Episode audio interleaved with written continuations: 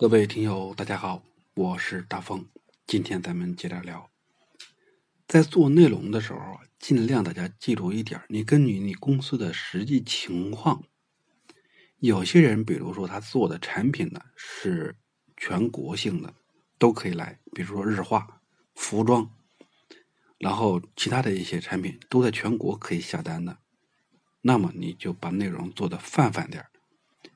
如果说你做的内容是在一定区域内的，比如说家装的服务的，你还有一个家政服务的，你不可能在你这个东西发了这个视频宣传出去以后，在北京发，跑南京去去干活，这不现实。那么你在发的时候呢，内容尽量就发一些本土化的东西，比如说你在北京，那么你对北京的事。北京的一些一些新的东西比较感兴趣，那么呢，就会得到这一波人的粉丝，会给你增加这个获得订单和销售的机会。另外一个就是你一开始的时候都知道，咱这个一上来开始平台是没有给你太长的播放时间的，都是给你十五秒啊，对，一分钟，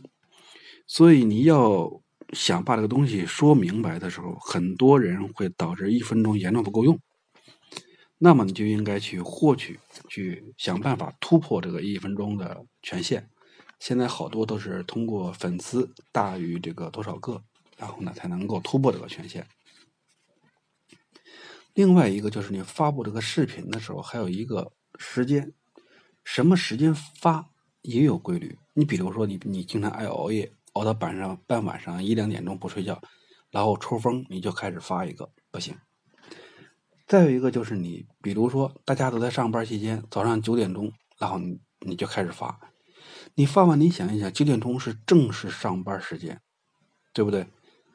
然后大家都是在进到公司以后打卡打卡，上班的上班，干活的干活，你这个时候发谁去看？肯定是不行，播放量肯定不会高。那你想一想，一般的时候，咱大家刷这个视频的时候，在什么时间？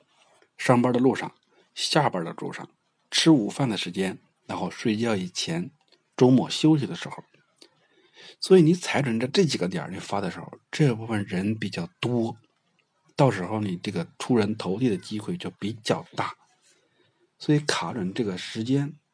很重要。另外一个就是发布的视频，如果一段时间没有播放量，也不要着急就删。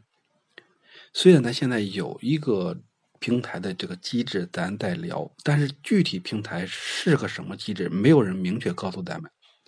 也许这个平台对你这个内容有一个这个审核期，就像咱从前做这个网站的时候，